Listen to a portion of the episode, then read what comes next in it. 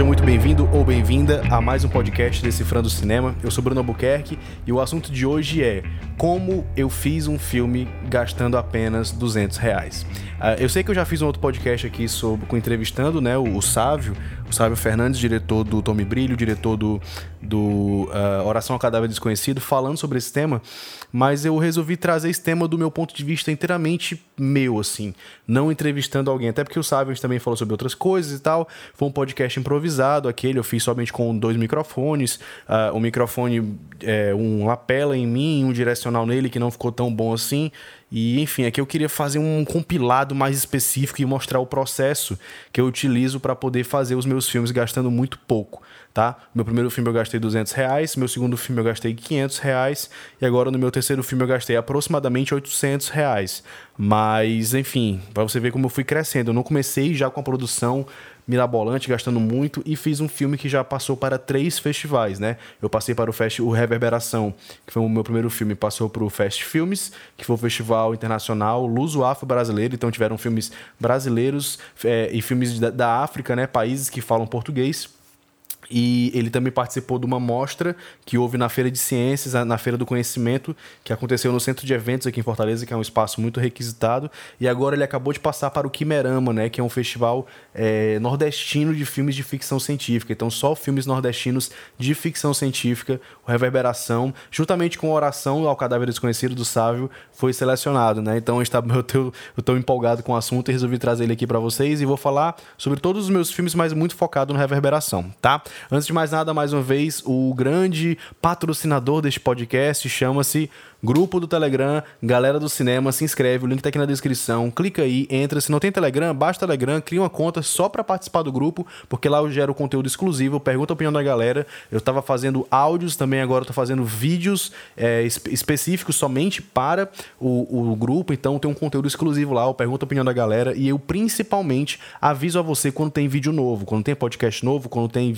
crítica no canal, análise no canal, ou quando sai o Lapada de Cinema, que é meu outro podcast, que é o meu outro projeto projeto paralelo, assim como qualquer outra coisa que eu faça de interesse de vocês, eu vou lá e aviso antes lá no grupo do Telegram e você recebe, tá? Então o grupo do Telegram é importante por isso. Você vai sempre receber as notificações. E, e o YouTube tá péssimo, ele tá derrubando muito o acesso do meu canal. A crítica de lançamento que eu, que eu publico na data do lançamento do filme, que geralmente tinha 100, 200 visualizações nas primeiras horas, tá tendo 200 visualizações em três dias, sabe? Então tá muito difícil e o Telegram tá me ajudando com isso, tá? Então então se inscreve lá. Ah, e um outro merchan aqui bem importante é eu vou lançar a Black Friday do meu, dos meus cursos, né? Vou, nós vamos fazer um pacotão com os meus três cursos: o Decifrando o Cinema, que é um curso de teoria de cinema, o Decifrando a Edição de Vídeo, que é um curso de edição de vídeo na prática, um curso totalmente prático e técnico, também teórico, mas também técnico, principalmente técnico de edição de vídeo, e o curso Decifrando o Roteiro de Cinema, que é um curso para você escrever os seus roteiros.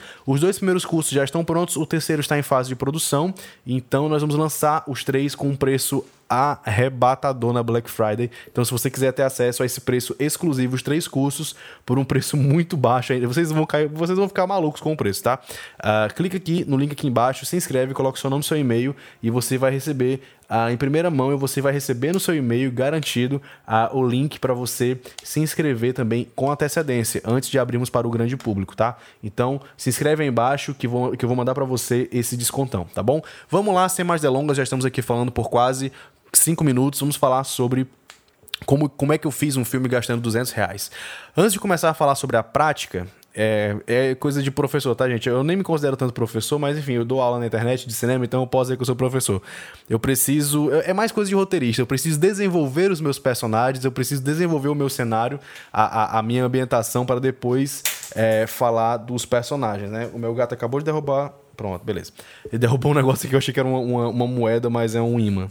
Enfim, não vem ao caso. É, então, vamos lá. Qual é a lógica por, que eu uso por trás disso? Como é que eu penso antes de. Porque assim, muita gente acha que a gente vai lá, junta a galera, marca de gravar e grava e gasta o dinheiro. Não, não é assim não é assim mesmo, tá? Eu, foi uma coisa que eu aprendi com reverberação, aprendi muita coisa que eu não sabia, ordem do dia, boletim do dia, a, decu a decupagem eu até sabia, mas eu não, eu não sabia a importância dela, como ela é, é importante, o, o storyboard também é muito importante, todos esses processos de pré-produção e também de produção, na hora, na prática, né? São importantíssimos. Eu aprendi muito com reverberação nisso. Mas qual é a lógica que eu uso por trás dos meus filmes, né? Se vocês já repararam bem, os meus filmes são muito simples. Tanto Reverberação quanto Miguel e Ana. Eles são filmes com poucas locações. O Reverberação tem uma locação só. Eu poderia dizer que tem duas, né? Que é a parte de dentro do apartamento e a parte de fora do apartamento. O Miguel e Ana tem o apartamento do Miguel, lá embaixo o apartamento da Ana e o shopping. Pronto, ele tem quatro locações, um curta-metragem de quase 15 minutos, né? Que já está aí com quase 10 mil visualizações no YouTube. E o Miguel e Ana, que é um fã-filme do Cloverfield, né? Todos eles são filmes simples, né? Mas de onde que eu tirei essa ideia? Tem dois diretores que eu gosto muito, que o primeiro deles é o, o Shane Carruth, que é o diretor de um filme muito louco de ficção científica, de viagem no tempo, chamado Primer. É, ele tinha completo no YouTube, não tem mais. Eu acho que ele deve ter lançado em alguma plataforma digital, de streaming e tal, por isso que não tá lá. Uh, ele é um filme de baixíssimo orçamento. O cara gastou 5 mil dólares para fazer um, um longa-metragem uh, de ficção científica, de viagem no tempo, e é muito provavelmente o filme definitivo de viagem no tempo. É um filme independente, é um filme que tem cara de independente, mas tem um roteiro de filme de filme de obra-prima, assim. Eu acho o Primer uma, uma obra-prima e é muito louco porque o diretor, olha só, ele dirigiu, ele escreveu, ele atuou, ele montou o filme e ele ainda fez a trilha musical do filme. Então ele fez muitas coisas, isso lá em 2006, 2005, mais ou menos, que foi quando o filme saiu, 2004, naquela época, que quase 15 anos atrás, praticamente 15 anos atrás, e isso está se tornando muito comum hoje. Então o cara foi muito visionário, por exemplo. Eu faço tudo nos meus curtas, praticamente. No Miguel e Ana, eu tive quase 10 ocupações. Eu escrevi, dirigi, produzi, uh, montei o filme, fiz o color grading, participei da mixagem da edição de som do filme, fiz um pouco da direção de arte, Uh, tiveram mais, mais outros três que agora não tô lembrando. Mas enfim, eu fiz de tudo um pouco nesse filme. E foi uma experiência muito louca, porque foi muitas dessas, eh, dessas áreas eu tive que assumir porque a equipe não estava assumindo, mas foi muito bom porque eu aprendi muita coisa nessa prática, né? Mas enfim, vamos chegar lá, vamos chegar lá. E aí o Shane Carruth ele fez esse filme uh, gastando pouquíssimo e é um filme com um roteiro muito complexo. É um cara que focou no roteiro, focou nas atuações, focou no conteúdo, na substância do filme, não na técnica. O filme também tem pouquíssimas locações, mas é um filme bem decupado, é um filme bem filmado, é um filme que ele tem uma cara de profissional sem ser profissional. Ao mesmo tempo que ele tem uma cara de independente, é um independente profissional, sabe? Uh, em nenhum momento tem coisas no filme técnicas que me incomodam, tem coisas que me tiram do... Não, ele, o filme funciona na proposta dele. E o outro cara é o James Ward Birkitt, que é o diretor do filme Coherence, que eu geralmente falo coerência para a galera entender melhor de qual filme que eu tô falando. Quando eu falo coherence, a galera não entende como é que escreve, não consegue visualizar o nome do filme, né? A lógica dele foi ainda mais louca, né? Ele fez um filme com quatro casais de amigos, todos atores, e a equipe tinha cinco pessoas ele, o diretor de fotografia, dois caras no som e o produtor, sendo que ele fez uma das câmeras. Então, uh, o diretor de fotografia gravava de um ponto, ele gravava de outro ponto, tinham dois caras no som e o produtor do filme. Sendo que o produtor do filme estava atuando no filme, ele era do, um dos atores do filme. Então, é, é para você ver como a equipe enxuta e o cara fez um longa-metragem que ano passado eu entrevistei ele, tem uma entrevista completa com o James aqui. Podia ser até um podcast, eu até pensei em relançar essa entrevista como no formato de um podcast, mas enfim, eu acho que não, não ia ser legal, porque tem muitas, tem muitas visualizações, muitos comentários lá, eu não queria tirar isso do canal, queria deixar lá do jeitinho que tá. E ele, a gente conversou por quase meia hora, o cara foi incrível. Uh, a gente tava no meio da entrevista e teve um blackout aqui em Fortaleza, foi um, em vários bairros da cidade, e foi durante a entrevista, a gente voltou a conversar me, é, semanas depois, foi quando ele conseguiu é, um espaço na agenda dele, a gente voltou e continuou o papo de onde a gente tinha parado, o cara foi super atencioso, respondeu a várias perguntas que os inscritos mandaram, eu me surpreendi porque tinham muitos fãs de Coherence aqui no canal, e enfim, ele foi incrível. E a lógica dele é muito parecida, né? Ele gastou aproximadamente 50 mil dólares com o filme, isso para um orçamento de longa-metragem nos Estados Unidos Cara, isso é de graça o filme, assim. Filmes norte-americanos são, estão acostumados a serem feitos com pelo menos 50 milhões de dólares, uh, eh, 30 milhões de dólares, pelo menos, né? O Coringa, por exemplo, ele foi feito com, o, do Todd Phillips foi feito com 60 milhões de dólares. Uh, então, esse é o tipo de orçamento padrão. O primeiro Cloverfield foi feito com 30 milhões ou foi 40 milhões. Uh, o Hulk Cloverfield 10 foi feito com menos, acho que foi feito com 15 milhões. Mas olha só, pronto, o Hulk Cloverfield 10 é um outro excelente exemplo. É um filme de estúdio, um filme grande, que se passa num ambiente só, tem pouquíssimas cenas em outras, em outras locações, coisas que eles muito provavelmente mataram em uma diária, duas no, ou duas no máximo. Uh, e cada diária de um filme custa muito, ainda mais uma, uma produção com a Mary Elizabeth Winstead, com o. Meu Deus, como é o nome dele? Eu esqueci agora o nome do ator, que é o cara que fez o Speed Racer também, uh, o John Goodman. Uh, enfim, a diária dessa galera é muito cara, além de toda a equipe né, e tudo mais. Mas são filmes que têm essa, essa noção de vamos fazer um filme com pouco, é, vamos fazer um filme com o que temos ao nosso redor. E é isso que eu queria passar para vocês. O Coherence foi gravado no apartamento do James do, do, na, que na época ele morava, do Jim, do James Ward Birkitt. Era o apartamento da casa dele, que ele conhecia. Então era uma locação que ele conhecia como a palma da mão dele.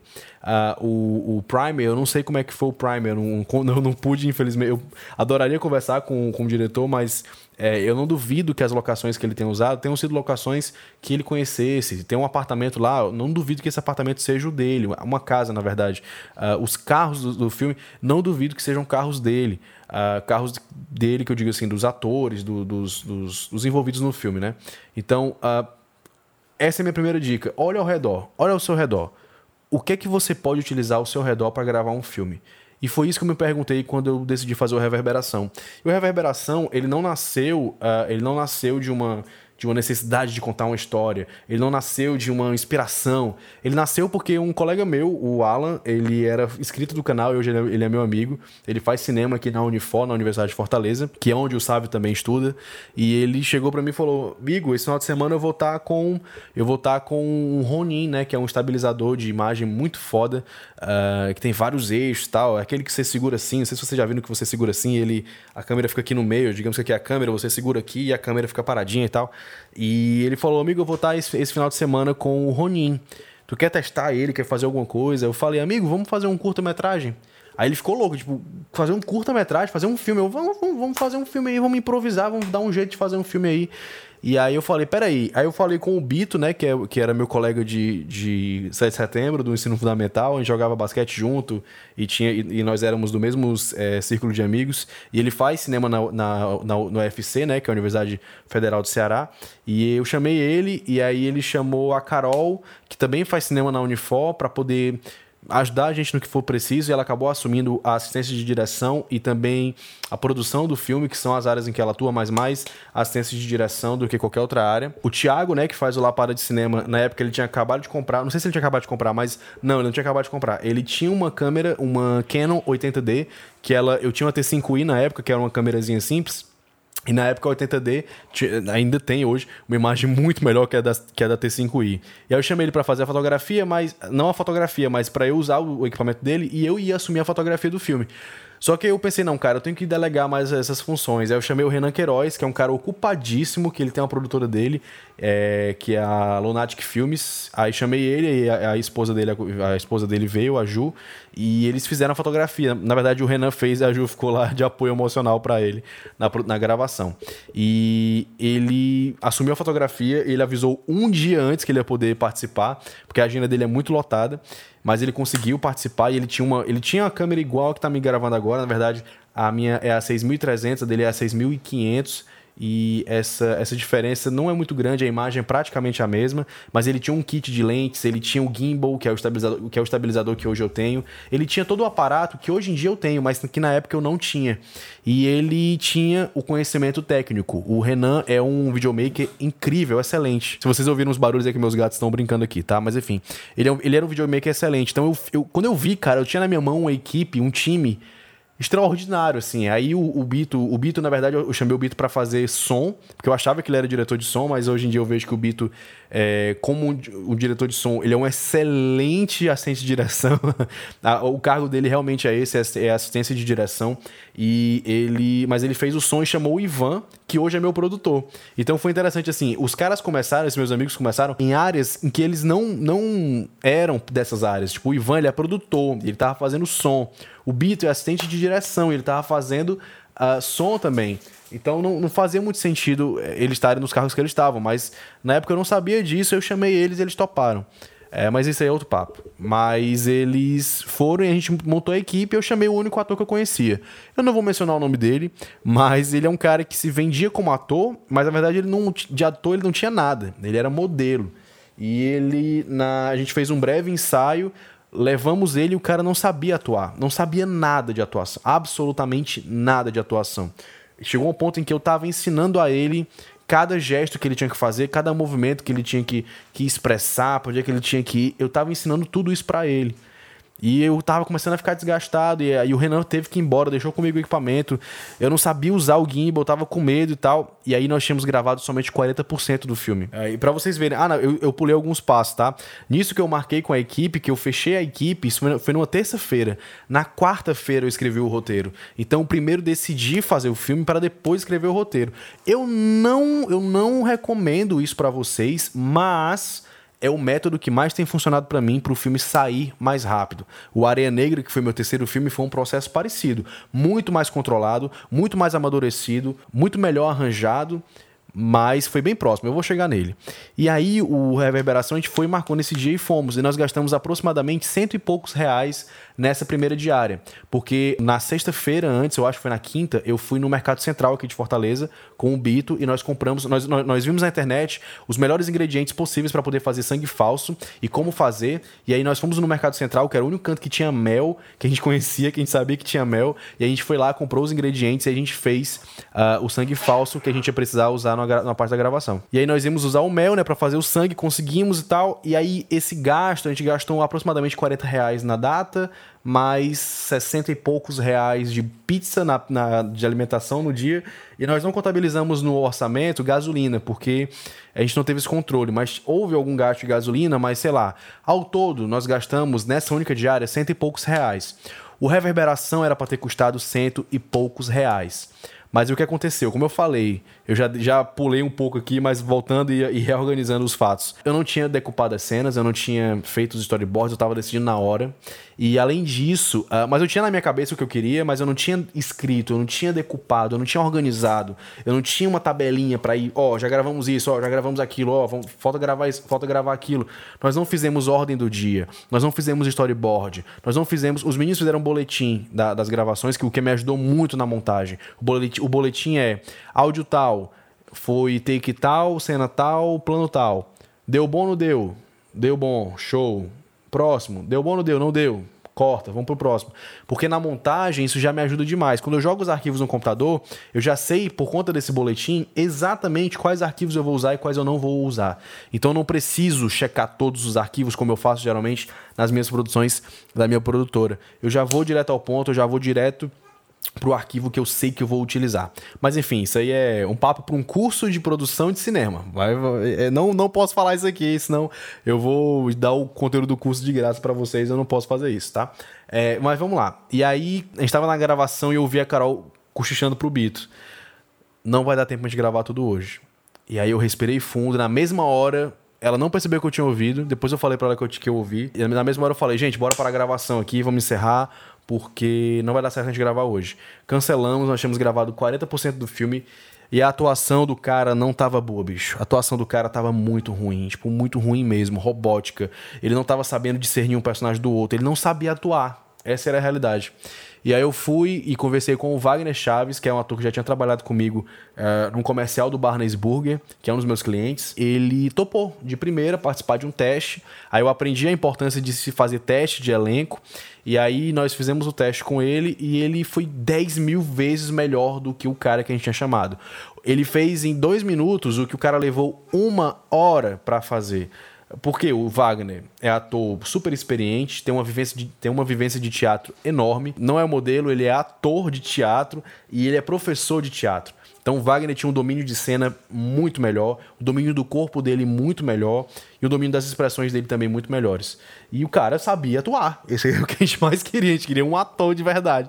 E o cara sabia atuar. E aí o que aconteceu? Ele participou, a gente decidiu de cara que a gente ia usar ele. A gente fez já um ensaio com ele e aí eu tive que demitir o outro ator. Eu mandei, eu passei horas pensando como é que eu ia fazer isso, porque o cara, apesar de ter sido péssimo, ele tinha se dedicado muito, ele tinha dado sangue como a gente estava, e ele estava focado, ele estava decidido, ele, ele não parava. Se ele, precisasse, se ele precisasse ficar lá até as 6 horas da manhã, ele ia ficar. E a gente encerrou às 3 da manhã.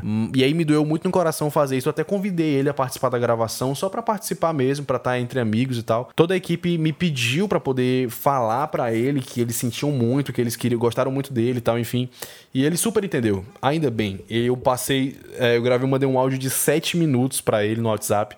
Ele passou 30 minutos digitando e mandou um, um. E, mas enfim, enfim, deu tudo certo e ele entendeu.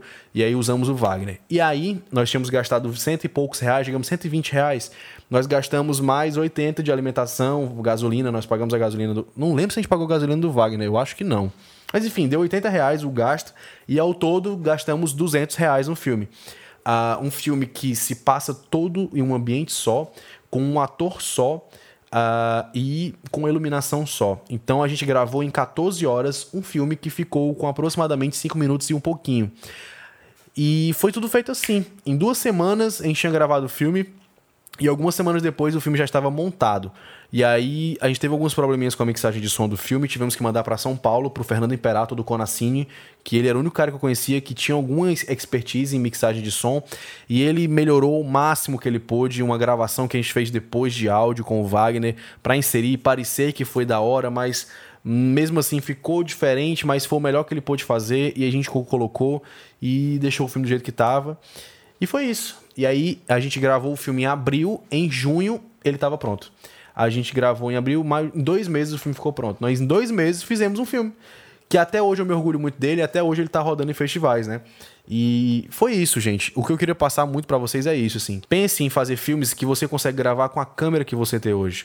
Pense em fazer filmes que, em que você consegue é, utilizar cenários que estão ao seu alcance. A sua casa, o seu condomínio, a casa dos seus pais, eu não sei, a casa de um tio seu, a casa de um amigo seu que teria disponibilidade total para poder liberar. Sempre pensando, gente, em uma logística que facilite e utilize essa logística para influenciar o seu roteiro. Uh, uma coisa que a Carol até me disse recentemente, mas que eu discordo completamente, ela falou assim: ah, deixa o roteirista ser criativo, deixa ele criar. Que na hora da gente for, na, na hora da pré-produção, a gente vê o que é que vai e o que é que não vai. Eu acho isso um problema, porque quando o roteirista pensa no roteiro, ele pensa na história, todos aqueles elementos que ele colocou ali, pelo menos assim é o que se deve ser feito num, num, bom roteiro, é assim que um bom roteirista deve trabalhar. Ele colocou num ambiente que vai contar melhor aquela história, ele colocou falas, ele colocou uh, situações, circunstâncias, em horários específicos, em locais específicos que vão ajudar a contar aquela história, que vão mover aquela narrativa para frente. E aí, na hora de, de pré-produzir o filme, você começa a cortar isso tudo eu acho que é um, um problema isso. O próprio Bito, ele fez isso, tentou fazer isso no Areia Negra, em que a nossa última diária estava demorando um pouco para poder sair. Uh, o filme foi feito em duas, duas, três, quatro diárias, né? Uh, mas não totais. Uh, totais foram duas Uh, e as outras duas foram meia diárias, mais ou menos. Teve uma que foi meia, meia diária. Foi tipo duas, três horas de gravação, né? Nem meia, meia diária, não. É bem pouquinho mesmo. Uh, o Bito Kiss, ele, ele, ele, o, o Bito é um apelido que a gente chama ele, o nome dele é João Vitor Adeodato. Ele, inclusive, já participou aqui do canal no meu vídeo sobre Guerra dos Mundos, a teoria que eu fiz lá sobre Guerra dos Mundos. Uh, ele vai, vai ver lá que ele, ele tá lá, pra você conseguir visualizar melhor quem é o Bito. E ele propôs que a nossa última diária, que tava demorando um pouquinho para sair do papel, a gente tava atrasando, atrasando, atrasando, tendo que encaixar na agenda da minha prima, a Fernanda, que interpretou uma personagem do filme, e a mãe dela, a tia Cris. Uh, inclusive, muito obrigado, tia Cris, por todo o suporte aí na, na gravação. E a gente estava tentando adequar na agenda dela, estava muito difícil gravar à noite no ambiente que a gente queria gravar. E aí o Bito sugeriu, para poder facilitar a nossa gravação, mudar tudo. Gravar de manhã em outro cenário, de outro jeito, com outra iluminação. E aí eu bati o pé no chão e falei, Bito, eu não vou deixar você mexer isso no filme, bicho. Porque essa luz tem um significado, a cor da luz tem um significado, a, o ambiente em que ela tá é um ambiente que logisticamente era o mais fácil, porque é um quarto de criança e a gente usou o quarto da minha prima na casa dela, que é perto da minha casa, é 10, 10 15 minutos de carro da minha casa, sem trânsito, super tranquilo. Uh, todo mundo mora aqui perto, né? Os meus, os meus, amigos todos moram aqui perto, que fazem os filmes comigo. Então seria muito fácil gravar lá. Tem que ser à noite, isso tem um significado, porque isso conecta com o restante do filme. Tem que ser essa luz e tem que ser essa cor dessa luz. E ele insistiu pra gente mudar isso, eu insisti para não mudar. E aí, como a palavra do, como a palavra do diretor pesa mais, ele falou, amigo, ó, vai sair mais caro e vai demorar mais. Eu, eu faço questão. Eu faço questão de sair mais caro e demorar mais. Precisa ser assim. Se não for assim, o filme não vai andar. E eu escrevi essas cenas pensando nisso. Eu já escrevi pensando na minha tia, já escrevi pensando na minha prima, Uh, porque eu sei que ela, ela, ela tá experimentando esse, esse mundo de atuação, ela tem 6, 7 anos de idade. Ela fez um trabalho lá pro Barnes Burger já também de atuação e foi elogiada pelo Moisés Loureiro, né, que é um comediante muito famoso aqui do Ceará e também tá famoso aí pelo Brasil todo. Ele elogiou o trabalho dela e ela não tem informação nenhuma como atriz, né? E aí eu tava considerando já usar ela e tudo mais. E, enfim, eu escrevi essa cena do Areia Negra, que é meu filme mais recente, que ainda não tá finalizado, uh, pensando nas coisas que estavam próximas a mim, coisas que eu poderia usar, pessoas que eu poderia usar, sempre pensando nisso, tá, gente? O Miguel e Ana foi do mesmo jeito. Só que o Miguel e Ana eu já comecei a corrigir os erros de antes. Eu fui atrás de atores mesmo, de verdade, e nós fizemos, e nós fizemos teste de elenco. Ah, e, aí, e, aí, aconteceu uma, um imprevisto que foi: ah, a gente fez o teste de elenco para Ana, a gente selecionou a atriz, ela era perfeita, foi a melhor atriz de longe, disparada. Eu, eu olhei para ela, eu vi a Ana, mas não rolou porque ela não quis. Ela não quis ir. E aí ela disse que não queria participar porque ela tinha um projeto mais importante para fazer. E ela e ela até menosprezou, assim, ela falou tipo, ah, não, não, eu tenho coisa melhor para fazer. Sendo que ela foi lá, fez o teste tal, enfim, eu nem lembro o nome da menina, eu tenho só a cara dela na minha cabeça, a imagem dela até hoje, mas enfim. É, e tivemos outras atrizes que queriam muito participar e não foram e não me responderam, deixaram por isso e enfim, até hoje não entendi o que aconteceu. Mas aí tipo, fomos agraciados pelo destino e aí nós chegamos na Andressa Medina, que é a atriz faz a Ana, que foi unanimidade, a atuação dela foi disparada a melhor de todas do filme, mas ainda assim eu errei em algumas coisas, né? Eu, fo eu foquei em corrigir vários erros do, do Reverberação errei em outras coisas, uh, tivemos vários imprevistos nessa gravação, né? Um dos erros, eu adoro o Pedro Cioli, mas um dos erros foi escolher um ator que tem uma agenda muito difícil. Ele tinha uma agenda tão difícil que ele estava fazendo um, uma peça de, de, de, teatro de sexta para sábado. A gravação era sábado, 8 da manhã. E ele a peça ia terminar meia-noite. Ele ia levar duas horas para chegar em casa, porque acaba a peça, sai, vai comer. E aí chegar em casa duas horas da manhã para acordar, para vir para cá, né? A gente gravou aqui no meu apartamento, Miguel e Ana. Inclusive nesse cenário aqui, está lá no filme, né? E ele capotou. Ele simplesmente dormiu a manhã toda e o celular dele descarregou, os avós dele não acordaram ele e ele dormiu até 10 da manhã, entendeu? E aí a gente ficou desesperado, duas horas do set parado, e aí foi que a gente fez e tal, e a gente se virou lá e ele chegou e a gente teve que. A gente estava planejado em usar duas diárias, a gente teve que adicionar uma terceira diária. Inclusive, dica: se preparem, imprevistos vão acontecer o tempo todo, tá? O negócio é ter calma e saber lidar com eles. E é o que aconteceu. Uh, o Miguel e Ana já foi um filme um pouco maior, como eu falei, né? Quatro locações ao invés de uma. A iluminação mudava por locação, a direção de arte mudava por locação, e eu tive esse empecilho de uh, duas integrantes primordiais da equipe. Elas, elas se comprometeram, mas na hora de fazer não, não fizeram. Elas falaram que queriam fazer, falaram que faziam questão, e na hora de produzir, elas quase pularam, só não pularam fora porque elas ficaram aqui. Mas elas não faziam quase nada, isso me deixou muito puto da vida. Mas eu não reclamei, não falei nada. O que é que eu fiz? Não chamei elas pro próximo. E hoje eu acho que eu tenho a equipe perfeita, não quero mudar ela de jeito nenhum. A Areia Negra foi 10 de 10, foi tudo sob controle, foi, foi incrível. Foi a minha, a minha melhor experiência gravando até hoje. Mas mesmo assim, o Miguel e Ana foi um filme simples, né? A gente simulou um supermercado utilizando a padaria do Ivan, que ia ser produtor do filme, mas acabou mais uma vez ajudando no som. E ele ajudou, a família dele tem essa padaria, e pra, pra gente foi muito tranquilo, porque uma das diárias ia ser no domingo e domingo a padaria dele não abre. Então gravamos lá enquanto a padaria estava fechada e ela, ela lembra um pouco assim um supermercado. A gente gravou de uma forma que parece um supermercado e no contexto do filme eles falam que tá, estão indo para o supermercado do shopping, né? Se não me engano, é tipo isso.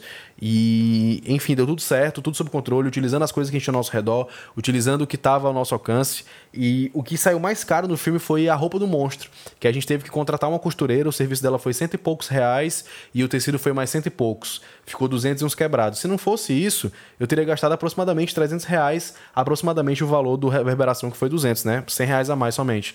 Mas para vocês verem como a gente utilizou tudo que estava ao nosso alcance. Os, os, equipamentos eu já tinha, a equipe são todos amigos meus, todos moram próximos, é, to, é, todos moram próximos, só os atores que realmente moravam um pouco mais distante. Mesmo assim deu tudo certo. E agora o Areia Negra foi o, o passo mais, mais longo que a gente deu nessa caminhada de, de produção, porque foi um filme com que a gente foi gravar na praia, então a gente foi para uma casa de praia que fica uma hora e meia daqui de Fortaleza. Mas olha só, eu utilizei a mesma técnica do reverberação. Eu ia até falar, eu falei, comentei isso no começo e estou trazendo isso aqui agora. Por que, que a gente fez de novo a mesma coisa do reverberação que eu não recomendo, mas comigo funciona? Porque eu fui. A, a, ideia foi a seguinte: eu ia passar um final de semana em Morro Branco, que é uma praia aqui de Fortaleza, lá em Beberibe, que é uma cidade do, uma cidade do interior, uma cidade, uma cidade litorânea. E aí eu falei pra Michelle, amor, bora fazer, que é minha namorada, bora fazer um curta-metragem brincando e tal, assim, bora pensar na história de terror, a gente vai ficar lá, a gente ia ficar uma noite sozinho, eu, ela e uma prima minha, que os meus pais iam pra, pra cidade com os amigos deles lá e tal, e a gente ia ficar sozinho na casa. E eu falei, bora gravar um filme de terror e tal. E aí a gente começou a pensar na história. E a gente foi pensando, foi pensando. Um dia depois, isso faltava uns três ou quatro dias pra gente viajar. Eu vi que essa história estava muito maior do que. É, ela, ela, ela se mostrou uma história muito maior, muito mais complexa, muito mais cheia de, de detalhes do que um mero, um mero curta-metragem que eu ia fazer brincando, né? E aí eu fui, falei com o Ivan, falei com o Bito, falei, galera, eu acho que agora é a hora, vamos fazer outra curta. E eles sempre topam, eu adoro os meninos porque eles sempre topam. Aí foi o que eu fiz, eu fui pra Morro Branco, não gravei nada, mas levei todo o meu equipamento. Levei tripé, levei luz, levei um, microfone, gravador, e eu fiz absolutamente todos os testes. Todos os, te os testes de som, todos os testes de luz, e eu já desenhei todas, toda, toda a posição que, de, de iluminação que eu, que, que, eu, que eu ia utilizar. Uh, eu escrevi o roteiro, obviamente, uh, o, e já escrevi pensando no ambiente, então eu já fui para lá com o roteiro escrito. Eu escrevi nesses dias, uh, que, é, eu acho que a gente começou a pensar nisso na terça-feira, foi tipo igual reverberação. Na terça-feira, no sábado eu estava em Morro Branco e eu já tinha um roteiro escrito. E aí eu já cheguei lá com a iluminação pensada, tudo desenhado, já sabendo como é que cada cena ia suceder e qual iluminação utilizar em cada cena. Uma iluminação que agregasse na narrativa e que ao mesmo tempo fosse crível, né? Parecesse realista e não uma luz ali ligada e tal, nada a ver, né? E eu fiz isso e deu certo. A gente planejou tudo certinho, eu fui para lá, testei o som e aí, nós, e aí nós percebemos que o som no dia lá no Morro Branco não poderia ser gravado. Ele teria que ser feito todo na pós-produção. Porque como a casa ficava na beira do mar, qualquer vento, é, é, o vento entrava na casa e fazia barulho mesmo com as janelas fechadas para vocês terem noção. Então a gente não podia gravar lá dentro porque a gente estava com um boom é, com uma vara de boom, com o microfone, com a Priscila, né, que é aquele, que é aquela, aquela, aqueles pelinhos que não deixam o barulho do vento atrapalhar, mas nós não tínhamos um blimp, que é tipo um estabilizador para o microfone. Então, nós não tínhamos a interferência do, do vento, mas o vento saculejava o microfone e esse saculejo gerava uma interferência específica nele. E aí nós vimos que nós não íamos conseguir gravar nenhum som lá. Nós até gravamos, conseguimos gravar alguns, mas de referência, não para utilizar no filme e nós vamos recriar todo o som do filme na pós-produção. Então, o Área Negra, quando vocês assistirem, eu não vou lançar no YouTube de cara, vou lançar daqui a um tempo só. Quando vocês verem o Área Negra, vocês percebam que o som ele foi todo feito na pós-produção, o segmento da praia, tá? E aí, uh, quando nós fomos, nós passamos um mês planejando tudo, organizando alimentação, organizando transporte, organizando quem ia, melhor data. Uh, nós, inclusive, cometemos o erro de marcar a gravação no Dia dos Pais, no final de semana do, do Dia dos Pais, e aí nós tivemos que remarcar para o, para o final de semana seguinte. Tivemos que ver a disponibilidade da casa, porque não era nossa, era da minha madrinha, uh, e ela liberou pra gente. A casa e na data ela estava disponível, deu tudo certo. Uh, quando chegamos, nós tínhamos que ver a logística da limpeza da casa e também como é que a gente ia gravar. Então, parte da equipe foi na sexta-feira. Nós gravamos todos os takes que nós, que nós conseguiríamos gravar sem a atriz, porque a atriz só poderia ir no sábado. Nós gravamos todos os takes de ponto de vista dela, de plano detalhe de algum objeto, de plano geral da casa, plano geral de alguma coisa. Tudo que a gente pôde fazer sem ela, a gente fez sem ela. E aí, quando ela chegou na, na, na, na, diária seguinte, nós gravamos as cenas com ela e deu tudo certo. E aí voltamos para Fortaleza, é, e aí um mês depois nós remarcamos as gravações das duas últimas diárias, conseguimos gravar tudo certinho, foi tudo sob controle e gastamos aproximadamente 800 e poucos reais. Porque tivemos que viajar, então tivemos que fazer feira, então foi 200, foi 200 reais de comida que a gente levou, fora lá que a gente pediu almoço, jantar também, aí foi mais uns cento e tantos reais. Uh, a gente, uma, um erro que muita gente apontou no Reverberação e no Miguel e Ana foi a direção de atores. A galera falou que eu estava errando muito nisso e eu quis melhorar nisso, então eu fiz questão de gastar 200 reais uh, de Uber para a atriz, a Babi, para ela poder vir aqui para minha casa para a gente poder ensaiar. Então nós fizemos três dias de ensaios. Uh, os outros filmes a gente passou um dia ensaiando, não foi nem bem um ensaio, foi mais uma leitura de roteiro.